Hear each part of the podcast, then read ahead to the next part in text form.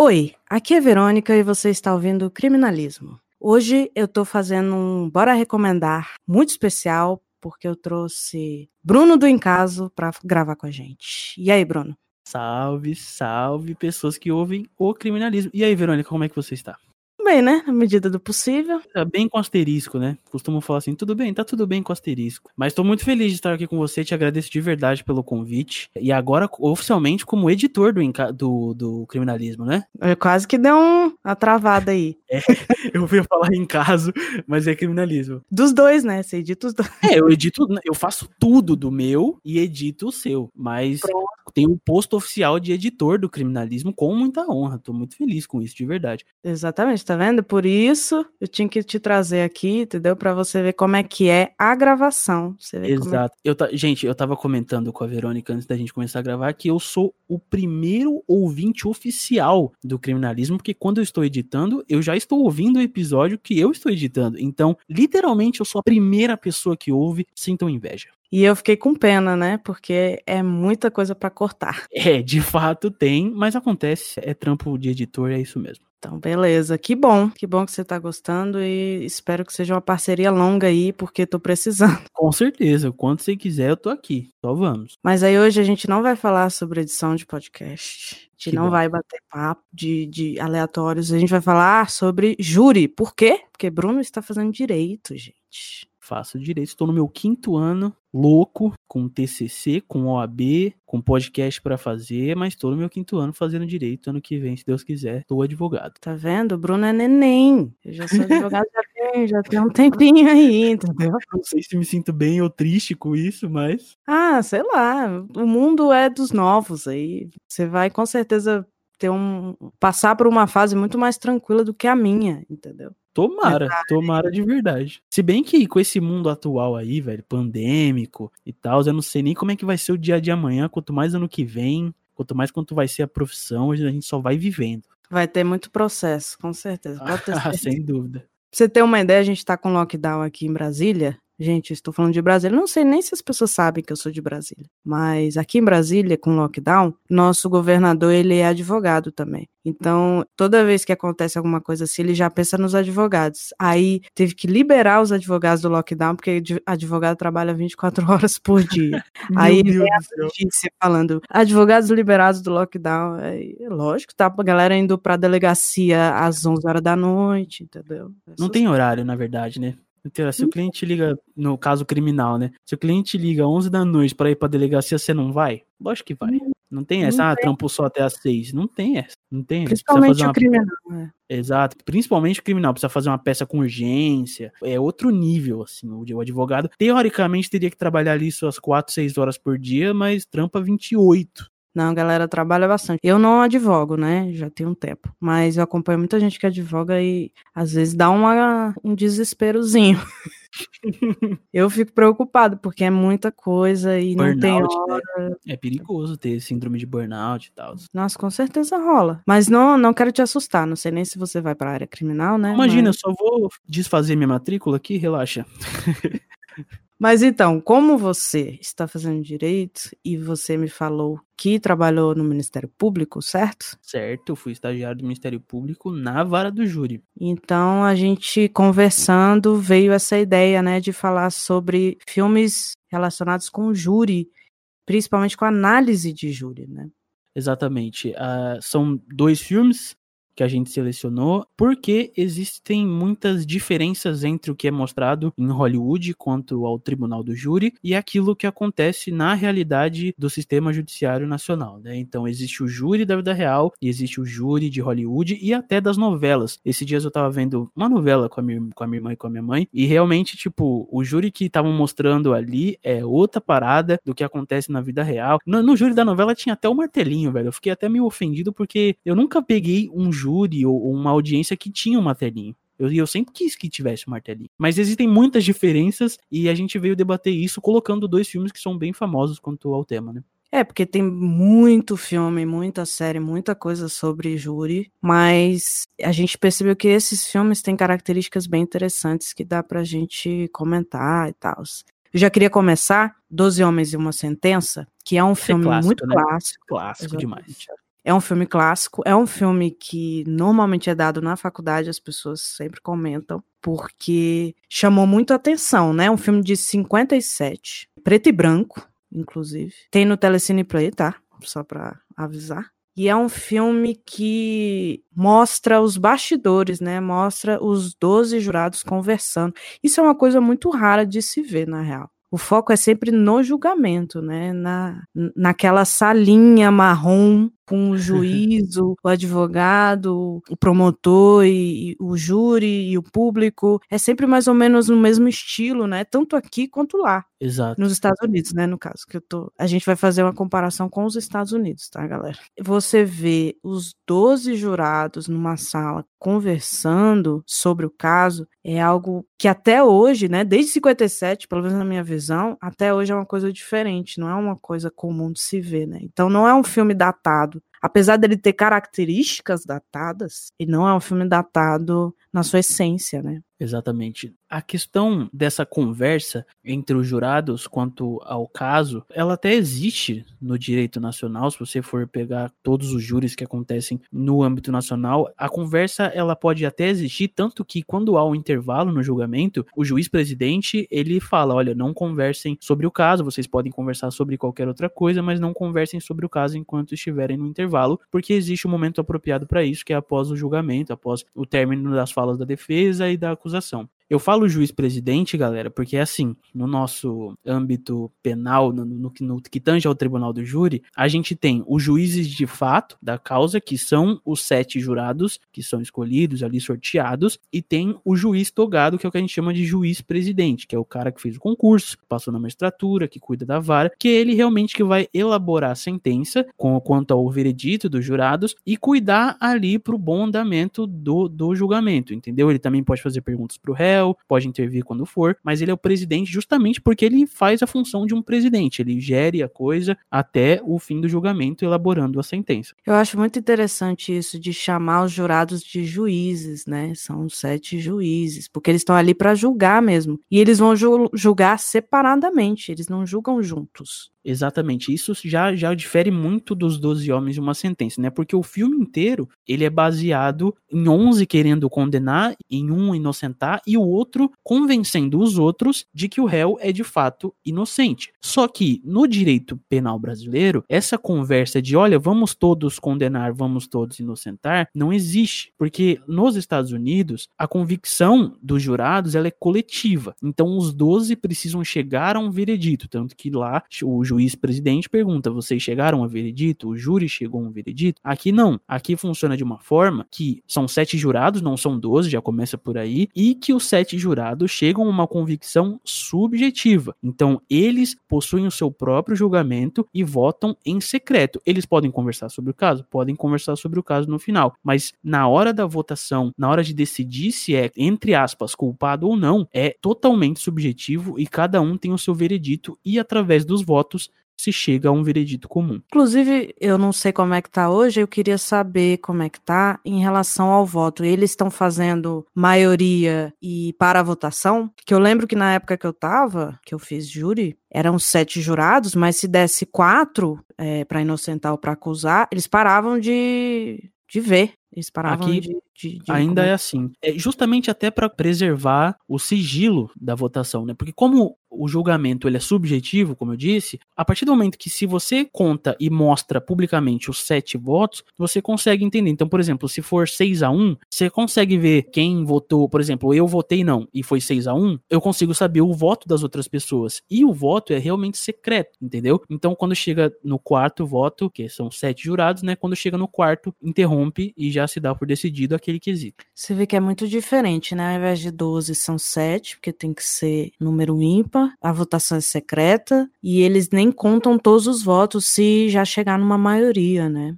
Exato. E também, e... também e conversa entre si para decidir e tal. É. Sim, pode haver essa conversa justamente porque às vezes pode ter ficado um ponto obscuro para mim que para você ficou muito claro, entendeu? O intuito da conversa é esclarecer para si todos os pontos do caso para você conseguir tomar uma decisão mais clara. No filme, o debate ali é quanto vamos culpar ou não o cara. E ele, tipo, muita gente ali quer ir embora, tá apressado, ah, vamos condenar logo pra gente ir embora que eu tenho coisa para fazer. Por quê? Todos precisam chegar a um veredito e eles não querem perder tempo debatendo e tudo mais. Mas aqui não. Como o veredito ele é subjetivo, se cada um chegou à sua convicção já com os elementos do julgamento sem precisar debater, nem tem deliberação. Só vai na votação com a cédula de sim ou não para cada quesito e já era. Cada um vai para sua casa. E ainda tem os quesitos, né? São várias perguntas que fazem sobre coisas diferentes, né? Se cometeu o crime, se é o autor do crime, etc. Exato, exato.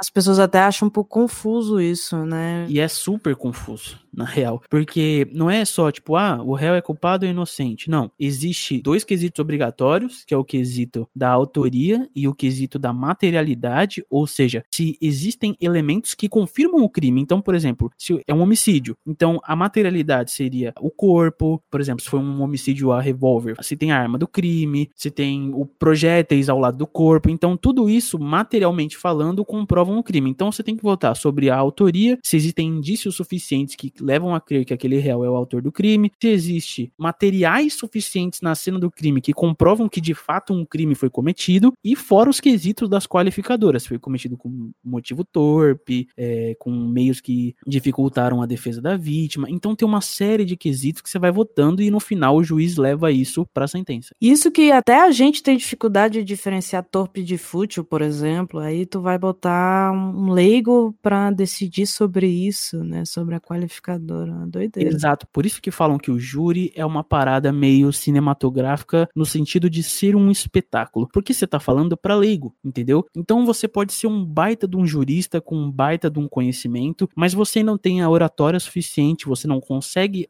passar ao leigo aquilo que a lei fala. Então eu já vi casos, por exemplo, no júri aqui da minha cidade, que o advogado, ele tinha um, até um caso bom na mão para diminuir bem a pena do réu, só que ele não tem uma oratória suficiente para apresentar os argumentos jurídicos para leigos. Então os leigos, sem entenderem, preferem muitas vezes irem na versão do Ministério Público e do inquérito policial, entendeu? Os advogados que se destacam no júri são aqueles que possuem uma boa oratória, porque de fato é um espetáculo de convencimento. O Ministério Público tentar convencer da acusação ou até mesmo da absolvição e a defesa de diminuir alguma qualificadora ou da absolvição entendeu? E quem falar melhor pro leigo, basicamente ganha o, o, rolê. E é interessante você falar isso, porque no 12 Homens e uma Sentença, eu senti, até pela fala do jurado que quer inocentar, né, que começa sozinho querendo inocentar, de que a defesa do cara que estava sendo acusado de matar o próprio pai e tal, de que a defesa não tinha sido boa, né? Ele claramente acabou fazendo uma defesa, no final das contas, se você analisar. Eu Exatamente. acho que é meio é um filme para dar aquele brilhar o olho de quem quer ser advogado de defesa, né? Tipo, porque ele dá vários detalhes, várias coisas que fazem você ficar em dúvida. E o importante não é você mostrar que a pessoa não cometeu o crime, sim deixá-lo em dúvida se cometeu ou não, né? É esse o, Exato. principal papel do advogado de defesa, né? Muito advogado ganha júri, assim, entre aspas, ou, ou salva o, o cliente e tal, com o benefício da dúvida. E às vezes, e, e convence os jurados de que, na dúvida, absolve-se. Porque às vezes você não consegue convencer os jurados. Eu já vi júri de jurado e contra-laudo de perito. Há casos famosos, inclusive, em que laudos de peritos atestavam que a pessoa era perturbada, a pessoa era incapaz de discernir o que estava acontecendo ali justamente por uma questão psiquiátrica, e os jurados cagaram em total pro laudo do perito, falava não era capaz sim, e o juiz teve que levar em conta e aplicou uma pena que, tipo, se tivesse sido reconhecida a incapacidade, a perturbação, ele talvez seria submetido a, uma, a outra pena mais branda, entende? E isso vai muito do trabalho do advogado de defesa um, um, advogado que eu gosto muito fala que o tribunal do júri é o que se chama de arena da palavra. É como se tivesse uma arena mesmo em que duas pessoas estão duelando com palavras para saber quem convence mais pessoas leigas naquele assunto, entendeu? E que nem no, no filme Doze Homens e uma Sentença. As provas que inocentavam ele estavam todas ali. Só que os advogados de defesa, o que o filme dá a entender é que eles não tiveram a capacidade de passar isso para os jurados. E é aquele cara lá dentro da sala dos jurados, conversando com eles, que apresenta todas as provas de uma maneira mais didática e aí sim vai convencendo os outros jurados. Para você ver a força do, da oratória, a força da palavra num júri, porque as provas estão no processo, as provas estão nos autos do processo, mas depende muito do advogado convencer o leigo. E no sistema nacional, ele consegue convencer só a pessoa. Então, se ela convence um, ela não precisa convencer todas para conseguir um bom veredito, ela precisa trabalhar na questão de cada jurado, entendeu? Entender como funciona a mente de cada jurado. Então, essa que é a parte interessante de você trabalhar com jurados, no sentido de disso que você está falando de convencimento, você entender como é que funciona também a cabeça dos jurados, né? Mesmo sem conhecê-los. Se você conhece um pouco sobre a vida desses jurados, você já tem um, um, um caminho para escolher, né? Você já vai Exato. preferir falar sobre determinadas coisas. A gente tem muitos preconceitos, a gente tem muitas formas de discriminação, a gente tem muitos pensamentos pré-definidos que, que são culturais que as pessoas acabam usando, né? Tanto o advogado quanto o promotor, ele vai usar isso a favor dele. A questão da religião, né? Que é uma questão muito forte aqui no Brasil. A gente tem uma maioria cristã. Então, isso, por exemplo, pode ser usado. Pode super. Tanto que no edital, até por previsão em lei, quando a, a, a pessoa é convocada convocada e as partes ficam sabendo quais serão a lista de, ju de jurados convocados para o sorteio, aparece o nome completo da pessoa e a profissão. Porque às vezes, por exemplo, num caso contra um feminicídio, por exemplo, às vezes não é interessante talvez pegar um engenheiro, porque às vezes o engenheiro ele é muito mais racional e ele como homem tende a ficar do lado do réu. Tem toda essa análise crua. Dá para aprofundar mais pesquisando? Dá para aprofundar mais, mas a própria lei já permite que você pesquise quanto aos jurados que vão, que vão vir para o seu julgamento, porque ela já te dá a profissão, já te dá o nome completo e permite você fazer um pré-julgamento daquelas pessoas que possivelmente vão ser juradas. Tanto que no sistema nacional, cada parte, advogado de defesa e promotor de justiça, tem direito a três recusas justificadas. Porque como funciona no sistema brasileiro? Nos Estados Unidos, e a gente vai ver isso até no filme O Júri, quando a gente falar um pouco mais para frente, existe toda uma entrevista com o jurado antes do julgamento e tal, para a pessoa ser aceita pelas partes como jurado. No Brasil, não. As pessoas se inscrevem para serem juradas e elas são chamadas através de uma carta, enfim, para comparecerem àquele determinado julgamento. Na hora 25, do julgamento, se eu não me engano. na hora do julgamento, a primeira coisa que o juiz faz é, juiz presidente, pegar os nomes de cada pessoa, sortear entre aqueles nomes e falar: Joãozinho da Silva, apresente. Aí ele levanta e aí os advogados e o promotor de justiça vão olhar para o Joãozinho e falar: ah, o Joãozinho é engenheiro? Putz, para esse caso não é interessante para mim por isso e por isso. Aliás, a recusa é injustificada, porque ele não precisa apresentar a justificativa para o juiz para haver a recusa. Então, ah, para mim não é interessante por isso, mas ele não precisa externar isso. Ele fala: ó, oh, juiz, não quero, eu recuso essa, esse jurado. Aí o jurado não vai mais aparecer naquele júri. E essa parte do julgamento é extremamente importante para o final, para a decisão e para os debates que acontecem acontecem durante o julgamento, tanto para ouvir testemunha, argumentação da defesa e, e, da promotoria, porque justamente a personalidade de cada, de cada jurado é o que vai definir o que vai ser decidido no final, entende? Mas é interessante que eu não vejo isso muito colocado em prática aqui em Brasília, pelo menos, assim, principalmente dos advogados. Eu não vejo eles se preocupando muito com investigar o jurado, ir atrás, saber quem é o jurado, ou de recusar mesmo. Não é comum, entendeu? Acho que a maior preocupação é maioria mulheres, normalmente. Assim. Isso. Assim. É só Existe isso. A maioria ah. tem que ser de mulheres, quando envolve homicídio mesmo, né? Sim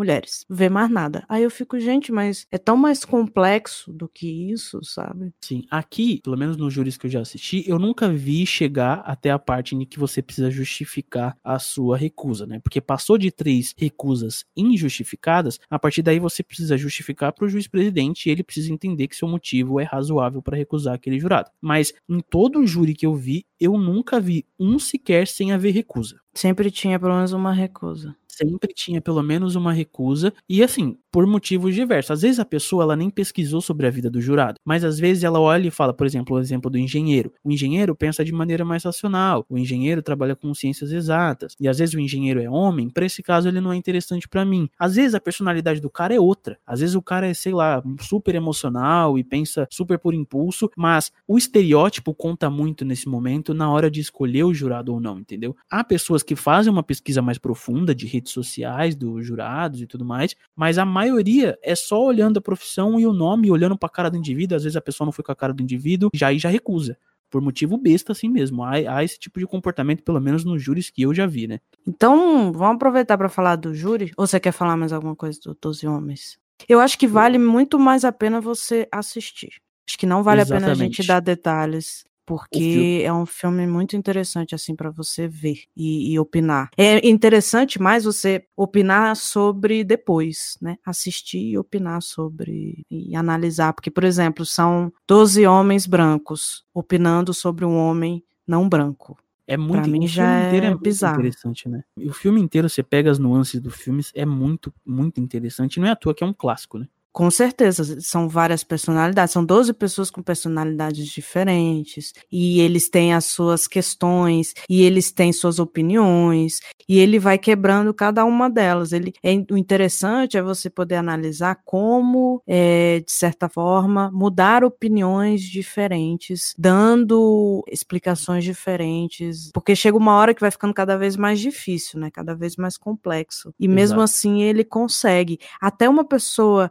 que se mostra extremamente racista, ele consegue mudar a opinião da pessoa. E só com e... uma palavra, você vê? Só apresentando os fatos de uma maneira didática. Você vê que se até o ponto de mudar a concepção de uma pessoa racista, o cara do filme, né, o personagem do filme consegue, você vê que realmente o tribunal do júri em si inteiro é baseado em didática, em baseado em palavras mesmo, né? E você saber influenciar a pessoa, porque no Sim. caso dessa pessoa racista, existe uma influência de todos, todos os jurados discordam dele, né? Eu acho que se houvessem outros jurados que concordassem, talvez fosse mais difícil. Mas é, um, é uma cena muito icônica que a pessoa tá lá esbravejando e as pessoas começam a sair da mesa e ir pro canto, assim. Exato. Todo mundo em silêncio, ninguém fala nada, mas está claramente todo mundo tá sendo contra o que aquela pessoa tá falando. Eu admiro aí... a paciência dele. Não, é, a paciência é que ele teve de levar todo mundo. E, tipo, porque tem cara ali que é extremamente arrogante, né? O racista, por exemplo, é extremamente arrogante o tempo inteiro. E ele consegue levar ali na manha, convencendo, apresentando os fatos, consegue levar todo mundo à convicção do que realmente aconteceu, né? Não, ele é muito incrível, assim. Ele tem essa coisa de eu não sei, eu não sei o que aconteceu, mas eu acho que vale a pena a gente analisar e entender Exato. que tem dúvida sim. Tem como você não ter certeza de que ele cometeu o crime. E se tem dúvida, dúvida, é melhor não condenar. É um filme sensacional em todos os aspectos. Eu acho o Júri também um filme muito bom, apesar de ser um pouco maluco. Ele questão. é bem fantasioso, né? Ele Nossa, total, porque vocês certamente vão ver o filme e tudo mais, mas você vai ver que tem uma parada de tipo, existe um bunker onde um cara específico, especialista em, em procurar sobre a vida dos jurados, vai atrás e descobre como é que é X pessoa, como é que é X pessoa, e vai lá e escolhe o jurado, especialista em escolher jurado. E aqui no, no Brasil a coisa é bem mais simples, não, não, tem, não tem essa. Eu, por exemplo, cheguei a fazer uma parte de pesquisa de vida de jurados, mas era uma questão assim de olhar rede social, tentar achar rede social, muitas vezes a gente não achava porque era privado.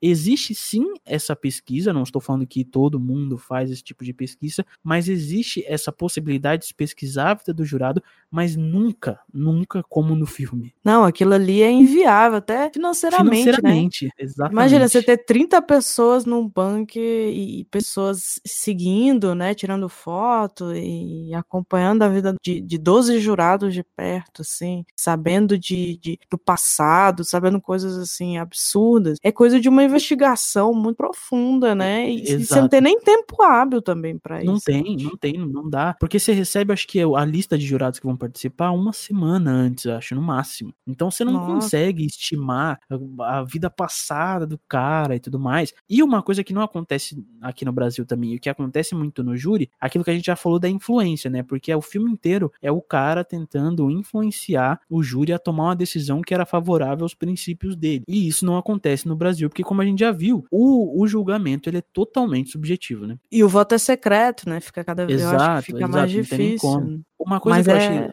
uma coisa que eu achei legal ressaltar nesse filme é que há um julgamento onde o réu é uma empresa, né? Sim, na verdade é civil. Né? Exatamente, e há um, um, todo um júri, e nos Estados Unidos acontece muito isso, né? Há um tribunal do júri para estupro, há um júri, sei lá, para roubo, e aqui no Brasil só acontecem julgamentos no tribunal do júri em crimes que são dolosos contra a vida, né? Que são intencionais contra a vida. Daí latrocínio não é.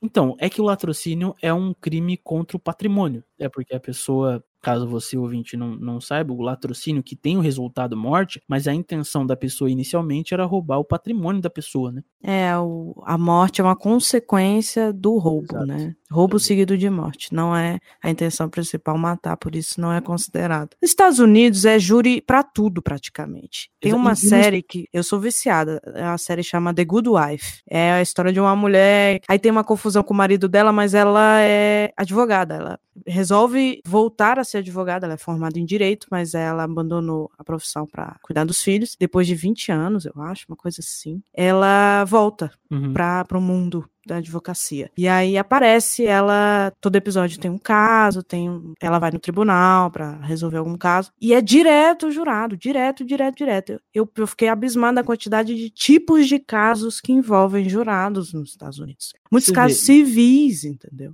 E às vezes, por exemplo, uma coisa que eu vejo uma, uma diferença muito grande dos Estados Unidos para cá, principalmente quando tem júri, é a questão dos acordos que o réu pode fazer com o Ministério Público. Porque você vê Law and Order, né? Já ouviu falar de and Order. Law and Order é, existem diversos episódios em que a polícia, né, os investigadores ali, os personagens, estão tentando fazer com que o réu confesse em troca de acordos com o Ministério Público para diminuir a acusação. Então, às vezes, a pessoa fala assim: ah, você cometeu um homicídio duplamente qualificado, a gente coloca como homicídio simples aqui se você confessar, entendeu? Só que no Brasil, isso não pode acontecer tanto na esfera do júri, tanto na esfera criminal comum, né, normal. Porque o Ministério Público ele não pode deixar de apresentar uma denúncia contra um crime nos exatos moldes em que ele foi concebido. Então, se uma pessoa cometeu um homicídio qualificado, nunca no Brasil haverá a menor possibilidade de haver um acordo para que a questão seja diminuída, porque eu acredito isso é até um desrespeito com a vítima, né? Sim, sim, tem um acordo prévio, né? Uma questão Exato. anterior para diminuir, para arranjos, né, que eles acabam fazendo. Inclusive, eles usam muito a questão do júri para persuadir a pessoa, dizendo assim que o júri é muito instável, que não tem como saber, que pode ir para qualquer lado, e o acordo aqui é certo, você sabe o que vai acontecer e tal. Eles acabam usando muito isso. E aqui no Brasil, o máximo que dá para fazer é sursis, né? Alguns tipos de suspensão. Mas se ele chega a ser denunciado e processado por isso, você vê que não teve uma diminuição da, da qualificação do crime. Ele qualifica o crime na denúncia, mas aí há um acordo para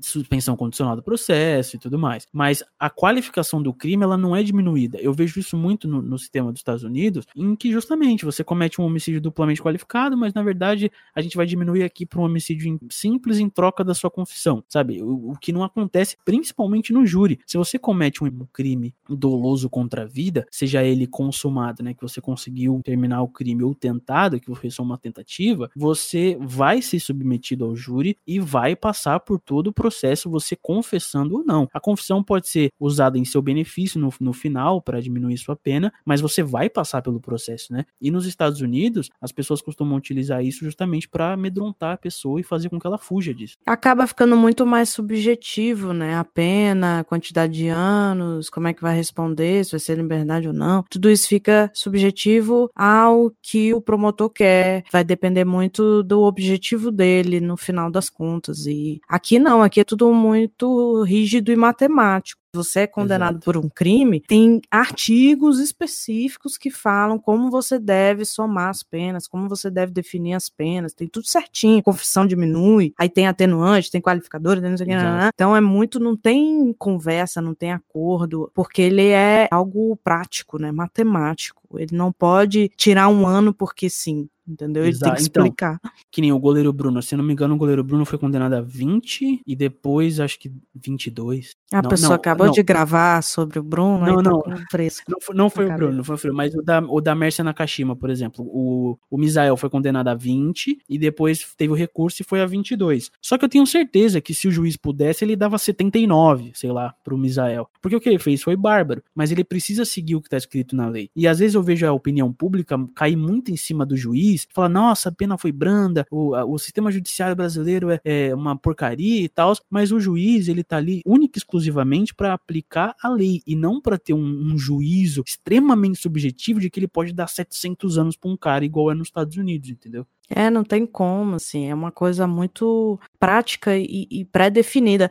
Cada ano, cada coisa que você aumenta, que você diminui, tem uma explicação, tem um motivo de ser e tal. E deve ser apontado na sentença, inclusive, porque isso não é apontado, ferrou. Tem isso, tem que estar tudo, porque se a pessoa for entrar com recurso para diminuir ou para aumentar, ela tem que saber de onde que veio aquele, aquele ano, aquela, aquele aumento. Às vezes a pessoa confessa o crime e, você, e o juiz nem quer saber que o cara confessou o crime, ele só quer dar seus 50 anos. Mas a confissão é uma atenuante, então ele é obrigado a diminuir. E se ele não é, vai ter recurso e certamente a sentença vai ser diminuída em outro grau, porque o sistema nacional é desse jeito, ele é totalmente quadradinho, todo previsto em lei, todo bonitinho. É até difícil na faculdade, pelo menos para mim foi, aprender sobre o que a gente chama de dosimetria da pena, né, que é essa conta maluca que o juiz tem que fazer. Porque é tanto detalhezinho, tanto tanta coisa que você tem para somar, diminuir e tal, que fica confuso até. É, se você for ver, por exemplo, no caso dos Nardoni, e eu acho que na maior parte dos casos de, de júri, eles acabam ficando com sentenças com meses. Eu acho isso Exato. muito engraçado, assim. Sempre Exato. acaba 28 anos e 6 meses. 30 Exato. anos e 5 meses. Aí você fica, mas pra que esses meses? É porque tem toda uma continha, tem todo um negócio certinho ali, entendeu? Esses meses fazem diferença. Mas, por exemplo. Tem os dias a... também, né? Dias multa, não sei o quê. Então, tem dias também. Eu já vi sentença com dia. Tem juiz que gosta de calcular o dia. Então, é 10 anos, 8 meses e 13 dias de, de prisão, entendeu? Mas isso é importante pro réu, porque em termos de execução de pena, né, para progressão de regime semiaberto e aberto, essa conta é a que vale. Então, às vezes a pessoa se questiona, caramba, o juiz ele condenou por 70 anos um cara, mas o cara só vai ser considerado, vai ficar preso 30. Mas você tem que levar em consideração que na hora do cara progredir de pena pro semiaberto e pro aberto, o que vai ser levado é o 70. Então a conta ela é feita de maneira integral. O sistema nacional permite só ficar preso em regime fechado 30 anos, só permite 30 anos, mas a conta em si ela é importante e toda prevista em lei, né? Exatamente, cheio de detalhezinho. E realmente não é, não é fácil, não. Assim, a parte mais subjetiva eu até gosto, a parte numérica aí já são outros 500. É porque, querendo ou não, você vai ter um juízo seu ali, né? Porque você pode olhar a prova dos autos e falar, ah, não acho que o cara é culpado e vou explicar na minha sentença o porquê. Ninguém vai te impedir disso e, sei lá, ninguém vai te impedir também de dar 40 anos pra um cara. Só que você vai explicar na sentença e se for um absurdo vai ser revertido, mas tem essa parada subjetiva, né? De, ah, eu vou olhar, que nem tem um artigo no Código Penal que na hora de dosar a pena é totalmente subjetivo. Você olha as condições do crime, as circunstâncias em que ele foi cometido, se foi cruel, se não foi cruel, e isso aí depende depende do juiz. Mas na hora da pena, da pena mesmo, que é a parte acho que mais legal, deve, deveria ser legal dar tipo 70 anos pra um cara porque eu quis.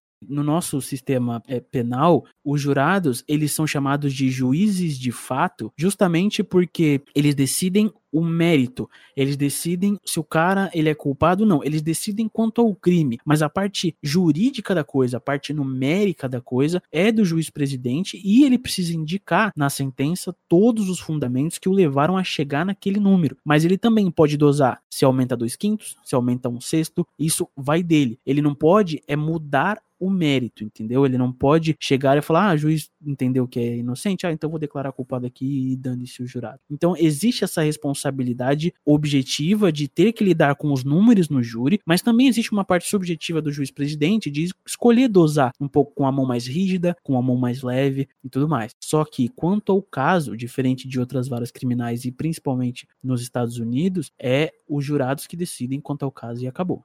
É interessante isso, que o juiz presidente, no caso, ele também julga, porque ele tem que definir certas coisas, né? Então, ele sabe que é culpado, por exemplo, mas ele tem que definir quantos anos. Então, ele vai botar o juízo dele no final das contas também. Exato. Nunca e tinha parado para pensar isso. E na sentença ele também coloca os motivos dele. Tanto é que se você pegar a sentença, por exemplo, de casos que são muito brutais e famosos, o juiz desce a lenha no cara na sentença. Por quê? Ele também tem a própria convicção. Na hora de formular o seu, a sua sentença, né, o documento, ele também coloca os motivos que ele acredita que precisa ser mais mão pesada ou que ele precisa ser mais mão leve na hora de dosar e isso demonstra que o juiz-presidente tem uma parte muito importante no julgamento também, de indicar também os sentimentos dos jurados. Então, os jurados disseram, ah, ele é culpado, mas por que, que ele é culpado? Vai ser papel do juiz-presidente dizer o quão cruel ele foi, o quão torpe foi o motivo, o quão fútil foi o motivo, entende? Então ele também tem uma parte muito importante subjetiva que é legal, mas sempre preso ao que a lei está dizendo. É interessante, você tem que convencer o juiz togado? Tem que também, conhecer, né? convencer o juiz-presidente também. Também, você trabalha com um jurado. É, são dois trabalhos, né? Porque você trabalha com um jurado leigo que não conhece o processo e você vai apresentar todas as provas para eles, alegando, por exemplo, a inocência do seu cliente, mas você também precisa convencer o juiz togado no sentido de que seu cliente merece ter uma pena mais leve ou de que ele não pese tanto a mão na pena assim por Y e X motivo, entendeu? É literalmente, o, o júri eu enxergo como um espetáculo do convencimento mesmo, é tudo ali você tenta convencer alguém, porque às vezes você pode conseguir um julgamento, um veredito que vai contra a prova dos autos. Existem recursos recursos, por exemplo, que você pode alegar que o julgamento dos jurados foi contra a prova dos autos e que por isso deve haver um novo. Mas é a única forma, né? É o único jeito de você de mudar a decisão. De conseguir anular um júri é isso. Mas objetivamente você consegue um veredito contra a prova dos autos. E aí cabe à outra parte entrar com um recurso no tempo certo, no momento certo. Porque se não entrar, vale o que os jurados disseram, porque existe na Constituição que a gente chama de princípio da soberania dos vereditos. Então os jurados a decisão deles é soberana. Se houve algum erro processual, a parte que perdeu deve alegar. Mas, se não alega, por mais que a prova dos autos diga um A e os jurados disseram B, se ninguém alega isso em recurso, vale B, entendeu? Então, é um trabalho muito de convencimento mesmo. O júri é convencimento do início ao fim.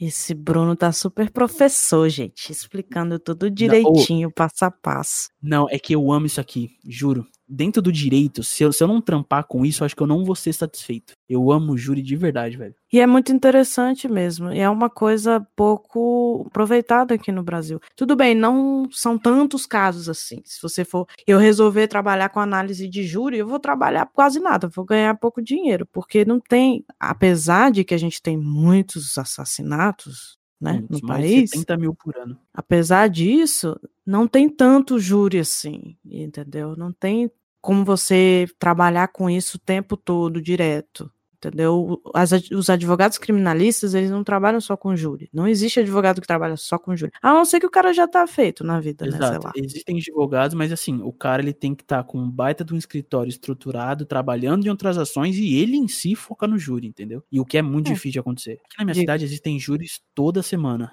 o dia de júri aqui é quarta-feira, começa às 10 da manhã e vai até Deus quiser. Então acontece júri toda semana.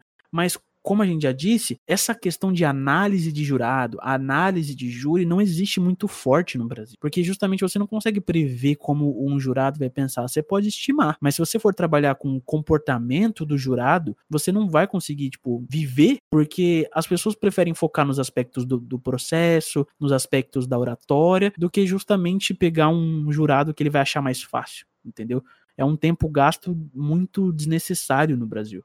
Eu acho isso um pouco triste, não sei se é a palavra, mas é desanimador, porque é muito interessante e é uma área que eu acho que deveria ser mais utilizada. Porque ela não serve só para o jurado. Como a gente falou, serve para o juiz também, serve para o promotor. E muita gente faz isso sem perceber. Eu já trabalhei no júri, já trabalhei com entorpecentes, violência doméstica, etc. E eu vi muitos advogados conversando sobre o estilo do juiz, por exemplo. Ah, aquele juiz ali, ele não gosta de drogas, ele não gosta de pessoas ricas ou pessoas pobres, ou não sei o quê. Ele já tem, como ele convive com aquele juiz direto, fazendo processos do mesmo tipo, ele já sabe como é que é o juiz, ele já sabe como é que o juiz pensa. E muitas vezes o juiz ele solta coisas sem perceber. Ele conversa muito com o promotor, normalmente, porque o promotor fica do lado, e aí você acaba vendo algumas coisas. Tem juízes que julgam a pessoa na cara dela, não tá nem aí, tipo, ah, você é um vagabundo mesmo, você, você fez de propósito, não vem não, não sei o quê. Tem juiz que bate de frente com o réu e tal. Então, assim, dá para você fazer vários tipos de análise. Você dá para analisar o promotor. Se você convive, principalmente quem convive com as mesmas pessoas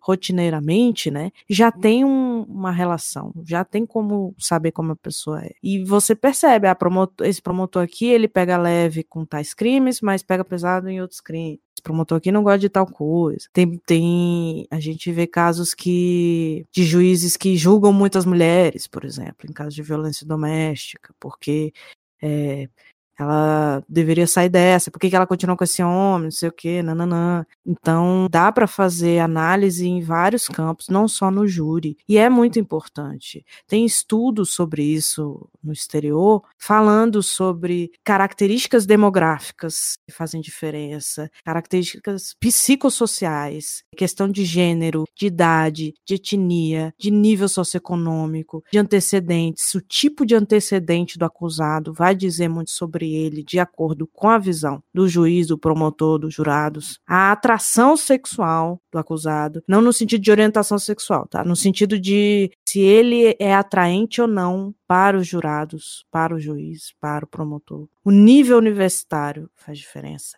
O estado civil faz diferença, a religião, a profissão, a ideologia, se você consegue identificar na ideologia, a experiência como jurado também, porque existem jurados, eu não sei aqui, nunca parei para analisar, mas tem jurados que são chamados mais de uma vez, né? Nos Estados Sim. Unidos isso tem muito, porque todos os casos praticamente tem jurado, então acaba que tem muita gente que vai de novo, de novo, de novo. Né? Acho que tem um hiato aí de, acho que três, três meses, quatro meses entre você ser chamado para um julgamento ou não. Eu sei que tem essa previsão em algum lugar, mas eu não lembro ao certo o tempo. Mas o que você falou é super interessante porque essa convivência existe. Cansei de ver advogado dizendo, putz, eu peguei, meu processo caiu na vara X e esse juiz é um chato porque ele julga dessa maneira. Existe essa análise muito no júri também. Tem juiz que gosta de ser bajulado, tem promotor que gosta de ser bajulado, tem juiz que já é mais duro e mais simples, mais, entre aspas, humilde nesse quesito. E eu acho que se os escritórios que gostam de trabalhar com júri, ou até mesmo a promotoria, tivesse uma pessoa profissional na área de comportamento, analisando isso para cada processo em específico, as chances de dar certo para a parte que tem esse profissional é muito maior. Porque, por mais que ela, por exemplo, a pessoa pega a lista de jurados uma semana antes do júri, dá tempo de você fazer uma pesquisa prévia de tentar entender como ela funciona. Às vezes, por exemplo, o profissional pode através das fotos nas redes sociais, entender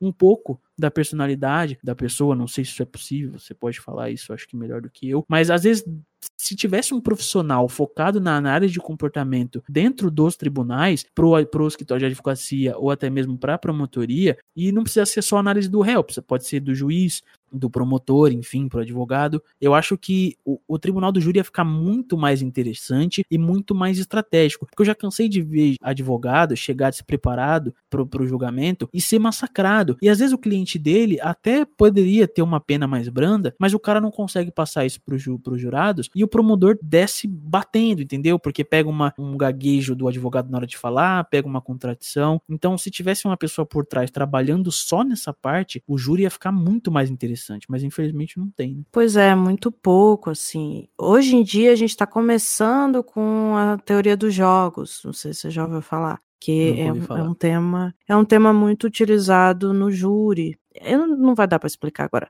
Eu, eu, espero poder explicar isso em outro momento, porque, na verdade, fazer um episódio sobre isso, porque é bem interessante essa teoria de que você pode usar estratégia e técnica e jogo de certa forma, para poder trabalhar com júri. Você faz de uma forma, você leva muito mais a sério, não só como a parte técnica. Ah, o crime foi esse, foi feito dessa forma. Como tem jurados, tem um lado subjetivo muito grande que você precisa utilizar, que você precisa analisar. E muito disso precisa de técnica, precisa de estratégia. As pessoas acham hum. que é só, ah, não, eu vou convencer aqui com a minha oratória. É um jogo, falar, falar, é um falar, jogo. E tananana. Não é, é uma coisa muito mais complexa. E aí eles chamam de teoria dos jogos. Essa teoria dos jogos, ela ainda tá bem no comecinho aqui no Brasil. E eles estão falando de coisas bem básicas. Então, Uhum. Essa análise dos jurados, ela entra, mas também é uma análise mais básica, porque não tem também como. É muito difícil você ter recursos para ter uma análise mais complexa. Talvez o caso do Lula, sim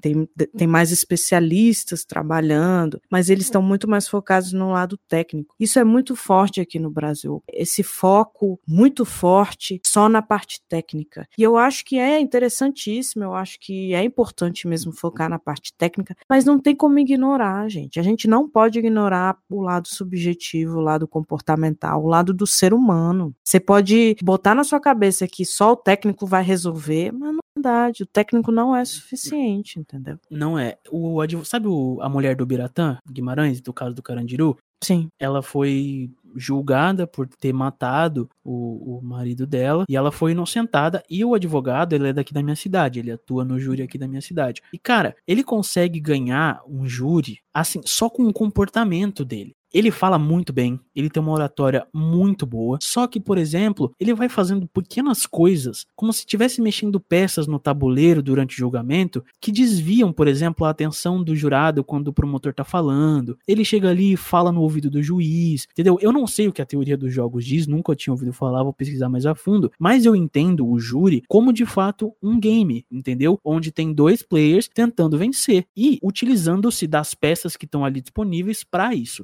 Então, então, por exemplo, esse advogado, em alguns júris, chegava e aí o promotor tava falando na frente dos jurados e ele ficava, tipo, atrás dos jurados, assim, como se fosse um oitavo, fazendo caras e bocas, sabe? Desestabilizando o promotor. E aí, andando atrás do promotor, porque ele pode circular pelo tribunal, né? Pelo plenário. E ele andando, uhum. o promotor, bebendo café. E isso eu via que tirava a atenção do jurado, mas de uma maneira muito grande, sabe? E aí eu percebi que literalmente ele tá fazendo aquilo de propósito, mexendo as peças para realmente chegar na vez dele ele apresentar tudo que ele tem, com a oratória boa que ele tem e vencer os casos. E o cara é um baita de um advogado, um puta de um advogado e famoso e caro, justamente porque ele é excelente no que ele faz na hora de jogar no júri. Ele trabalha muito bem a parte técnica, processual, mas chega na hora do júri, ele joga um jogo mesmo. Você vê que ele tá sendo um jogador ali na hora de tentar convencer os jurados. E isso é muito legal, cara. Isso é muito legal. Pois é, eu acho que é importante desmistificar essa coisa do só técnico. E eu entendo, eu concordo, mas tem o lado não técnico que ajuda muito também e, e que não é errado, entendeu? Não significa que você tá trapaceando alguma coisa do tipo. É só formas estratégicas de agir. É um jogo, é isso, é um jogo, é um jogo, por exemplo, às vezes você pode usar meios para chegar na final de uma fase de um jogo, que ele não é ilegal, mas você só descobriu um meio que te fez ganhar mais rápido, ou que você fez chegar você até um determinado nível. Não é errado, entendeu? Se você utiliza os meios meio ilegal para isso, aí beleza, você pode debater isso. Mas existem meios que não só o técnico, às vezes o advogado chega lá e começa a explicar, ah, porque qualificadora X não é válida por causa disso. Quando na verdade tem todo um lance subjetivo, psicológico, comportamental mental por trás do júri, que é a parte legal do júri, na verdade. Exatamente, é muito mais complexo, né? E a gente vê isso em, em casos maiores, casos mais famosos, isso acaba aparecendo um pouco mais, assim. Eu, eu já assisti júris, como o caso do Bernardo, por exemplo, que tinha uma parte muito técnica, muito cansativa, muito chata, são mil horas ali de perguntas e etc. Mas quando chega a hora do advogado do promotor, eles dão um show, eles fazem teatro, eles usam de julgamentos mesmo, eles julgam as pessoas, tanto a vítima quanto o réu, para poder mostrar por que, que tá errado, por que, que tá certo. Tem o caso da Ângela Diniz, que ficou famoso agora por causa do Praia dos Ossos, né, que é um podcast que conta a história como ela foi assassinada, e o advogado de defesa do primeiro julgamento, que ele teve dois julgamentos, né, no primeiro foi absolvido, ele usa uma estratégia que tem a ver com a época. A época uhum. que eles estavam vivendo era uma época em que as pessoas julgavam a mulher que não era de uma determinada forma, não tinha um determinado comportamento que era o aceitável, então eles julgavam a mulher. O advogado usou muito isso Sim. durante o, o julgamento inteiro e deu certo. Ele não fez isso, não sei se ele acreditava nisso ou não, mas claramente ele usou isso.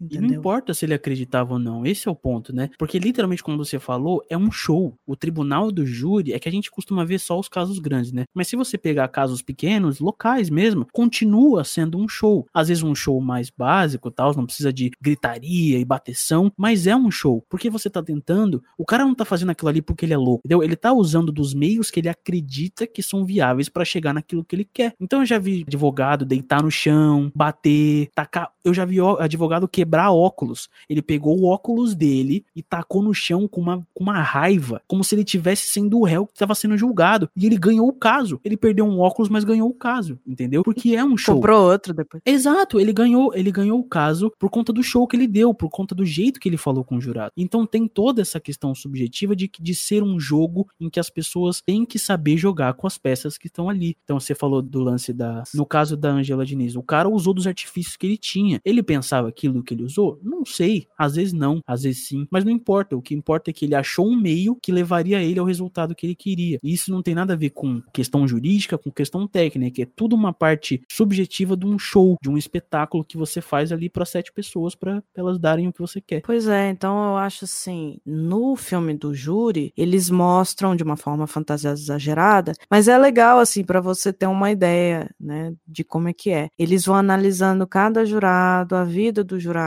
como é que ele pensa, como é que tipo de profissão e etc. E mesmo assim eles têm surpresas, né? Eles não conseguem prever tudo, mas eles conseguem analisar, principalmente na hora de recusar, né? Quem que Sim. eles vão deixar, quem que eles não vão deixar. E essa análise ela, ela funciona tanto antes, na hora de decidir, quanto depois, durante o julgamento também, porque você tem que continuar prestando atenção no movimento do jurado na cara, do jurado na forma como ele age, nas perguntas, né? Porque às vezes o jurado faz pergunta. Tem Exato. várias coisas que você precisa analisar. Tem nesse nessa série que eu falei The Good Wife, tem um episódio que analisa jurados durante o julgamento e como eles mudam de opinião, né? No júri tem isso também, no filme o júri. Eles percebem que a pessoa tá mudando de opinião, eles percebem que tem outras coisas externas influenciando na opinião da pessoa. A mídia influencia bastante, então você tem que estar tá ligado.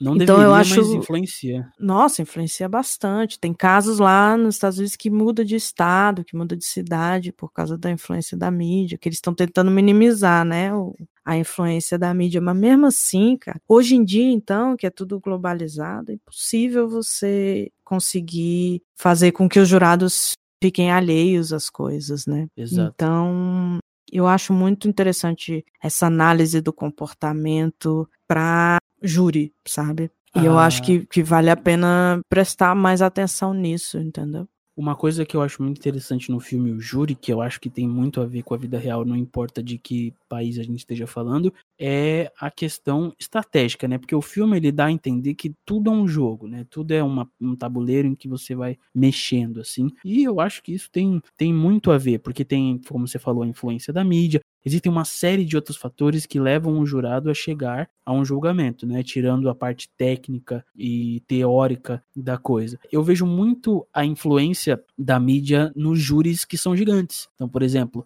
não haveria a menor possibilidade do goleiro Bruno sair inocentado se tivessem provas a favor dele. Não tinham, não tinham, mas, por exemplo, se tivessem provas a favor do Bruno que demonstravam que ele estava fora da cena do crime no dia em que aconteceu e ele fosse realmente inocente, eu, por exemplo, acredito que não teria como ele se livrar disso no júri, porque a mídia pesou tanto em cima e virou um caso tão nacional que o veredito dele saiu antes mesmo dos jurados sentarem ali no, nos banquinhos, entendeu? Porque a mídia tem um peso muito forte e cabe ao promotor e cabe aos advogados trabalharem em torno da opinião dela quando o caso é desse tamanho. Né? Eles já entram sabendo que existe essa influência e que provavelmente ele já é considerado culpado. Mas aí tem como usar isso também.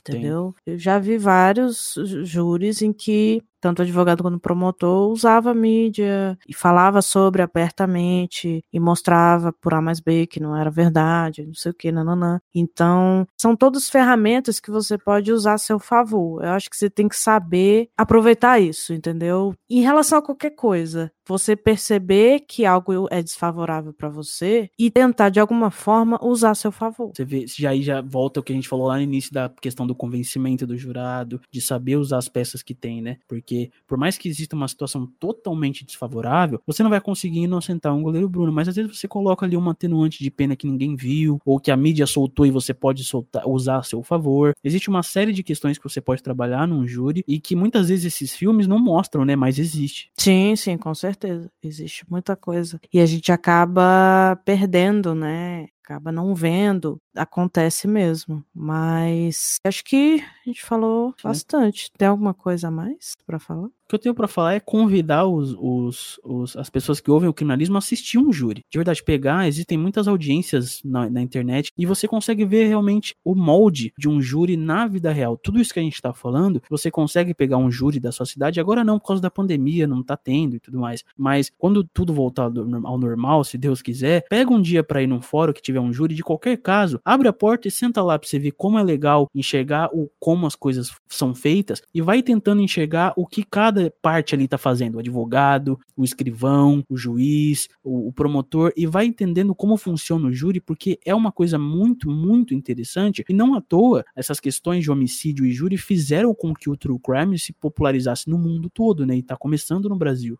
Mas então tá, vamos encerrar e eu queria só, Bruno, que você falasse suas redes sociais, quem você é e etc, pra gente é. finalizar. Tudo bem, então. Eu sou o Bruno Gentili. Eu não uso minhas redes sociais pessoais, mas se você quiser me seguir lá, fica à vontade. É arroba o Bruno Gentili, com E no final, não é que nem o Danilo Gentili. E eu também sou host do podcast Em Caso, que tá aí dedicado a contar crimes que chocaram o nosso país. Nós estamos aí na quarta temporada, então te convido a procurar no Spotify ou onde você escuta os seus podcasts por Em Caso I-N-C-A-S-U e também seguir lá no Instagram, no arroba em.caso. Isso. E agora, essa temporada você tá falando sobre o quê? Eu vi que tem casos de, de assassinos específicos, né? É, então, é porque assim, a primeira e a segunda temporada foi sobre casos meio soltos, assim, que eu escolhi porque eu sabia que tinham sido importantes para o país, mas que, tipo, não tinham uma conexão entre si. Na terceira temporada, aproveitando o movimento Black Lives Matter, eu queria fazer alguma coisa relacionada a isso e eu decidi fazer uma temporada inteira contando crimes nacionais que foram motivados por racismo estrutural ou por, pela violência das instituições e eu fiz uma temporada inteira focada nisso, é, é a terceira. Aí agora na quarta eu tô fazendo novamente sobre crimes que são mais soltos, mas por exemplo, já tem sugestão de ouvinte, já tem feminicídio também, que eu falo bastante no caso do goleiro Bruno. Então tá, essa temporada tá meio diversificada e tal, mas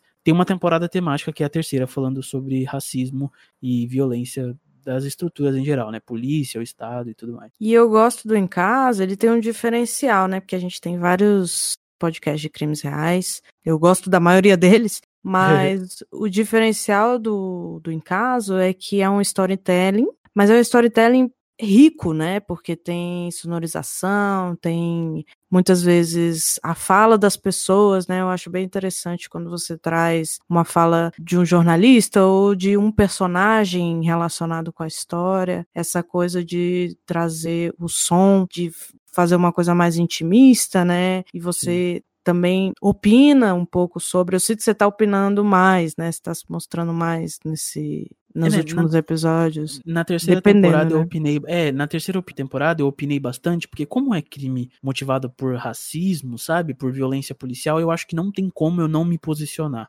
Entendeu? Mas geralmente quando eu conto os crimes normais, assim, eu não me posiciono muito se eu acho que é culpado, se eu não acho. Eu, eu procuro muito valorizar a vítima, entendeu? Porque acho que não importa o que aconteça, a vítima não merecia aquele resultado que ela teve. Então eu procuro focar bastante na vítima, nas minhas reflexões quando elas ocorrem sabe? Mas a questão do em o diferencial que eu procurei justamente era esse, sabe? Porque eu sempre entendi, tanto no cinema, no cinema isso é usado bastante, que o que dita a emoção de uma história é a trilha sonora que tá no fundo, que às vezes a gente nem percebe, mas às vezes a gente coloca uma cena de superação tipo, de superação, mas com uma trilha muito pesada, você não sente a emoção que aquela cena quer passar, sabe? Então, é, eu, eu quis trazer, no encaso, uma parada que a trilha sonora fosse muito valorizada e que ela passasse a emoção que aquela cena da história estava passando. Então, na hora do assassinato, uma trilha mais densa, numa hora de um velório, numa trilha mais triste, entendeu? E eu acho que esse é o legal do Em Caso, é justamente essa parte das emoções que eu gosto de passar, entendeu? E é por isso que tem muito detalhe, porque se a gente não apresenta o detalhe, a pessoa não consegue sentir a emoção que aquela cena estava passando na vida real, entendeu? Ah, com certeza. Eu acho que isso traz uma humanização também. Eu, Sim, eu percebo total. um lado muito emocional que você tem, que você traz no, mesmo não não é uma coisa óbvia, não é uma coisa que tá na cara, mas você sente. Sim. Fica ali. Você fala eu sinto ou, ou a pessoa que ouve? Eu que ouço sinto. Ah, sim. É porque você vê, às vezes o cara ele é apresentado como um mero criminoso que foi lá e delinquiu e é louco e matou. Mas por mais que as motivações do cara sejam absurdas, ele, ele teve uma motivação que ele achava plausível para cometer o que ele cometeu, entendeu? E eu gosto de apresentar para o ouvinte essa motivação para justamente entender o caminho. Então, quando eu tava falando do goleiro Bruno e da Elisa Samúdio, o que, que eu fiz? Comecei desde quando a Elisa Samúdio nasceu e desde quando o Bruno começou. Então, muita gente não sabia, por exemplo, da infância difícil do Bruno, que ele sofreu abuso e tudo mais, que ele precisou sustentar a casa desde cedo. E ele foi crescendo junto com a Elisa também, que sofreu muito abuso. E às vezes é apresentado, ah, é o cara que foi lá, engravidou e matou porque ela não quis abortar. Beleza, mas por quê? Que aconteceu tudo isso. Então eu vou lá atrás e trago isso para aí a pessoa sentir de verdade o que aconteceu. Então, pelo menos é o meu objetivo. Não sei se cumpro com muita com muito êxito, mas é o que eu penso, entendeu? Trazer as nuances da história de todos os lados. Então, às vezes no caso da Agatha, por exemplo, ou no caso do João Pedro que eu contei na terceira temporada. No caso do João Pedro, cara, eu peguei desde o pai dele que tava trabalhando na hora do crime, aí chegou no crime eu parei, voltei para a mãe que tava em casa e cheguei na hora do crime, fui pro João Pedro que tava brincando em casa, até todo mundo chegar e se unir na mesma história e aí contar de um ponto linear, entendeu? Não, é impressionante, eu acho muito legal, assim, muito interessante. É um, um, estilo bem único, assim, na minha visão, pelo menos. E muito obrigado. Eu gosto muito. Mas é isso. Se você ouviu tudo isso e não se interessou, colega, não tem quem faça. Não tem o que fazer. Então acredito que é isso. E agora é o Bruno também edita meu podcast. Se você quiser que ele edite, quer deixar ele maluco, é só entrar em contato. É só entrar em contato. Chega lá no Instagram do Encar e fala assim: olha, eu quero te deixar um pouco mais maluco das ideias, eu quero que você edite meu podcast também. Eu vou aceitar com o maior prazer, apesar de explodir minha cabeça, mas a gente pode conversar. Só chega lá no Encaso e chamar também. Tá certo, então. Boa sorte aí. E vocês podem me encontrar no arroba criminalismo no Instagram, como sempre, tô lá. Se quiser falar das sugestões, críticas, conversar sobre os temas, reclamar dos episódios estão muito longos, alguma coisa assim, é só falar comigo, tô sempre lá. E eu também posto várias coisas sobre o criminalismo, né? Não só isso. E a gente tem também grupo no Telegram, tá? Se vocês quiserem entrar, é só ir lá no link da bio do, do Instagram. E é isso então, gente. Até mais. Tchau, gente.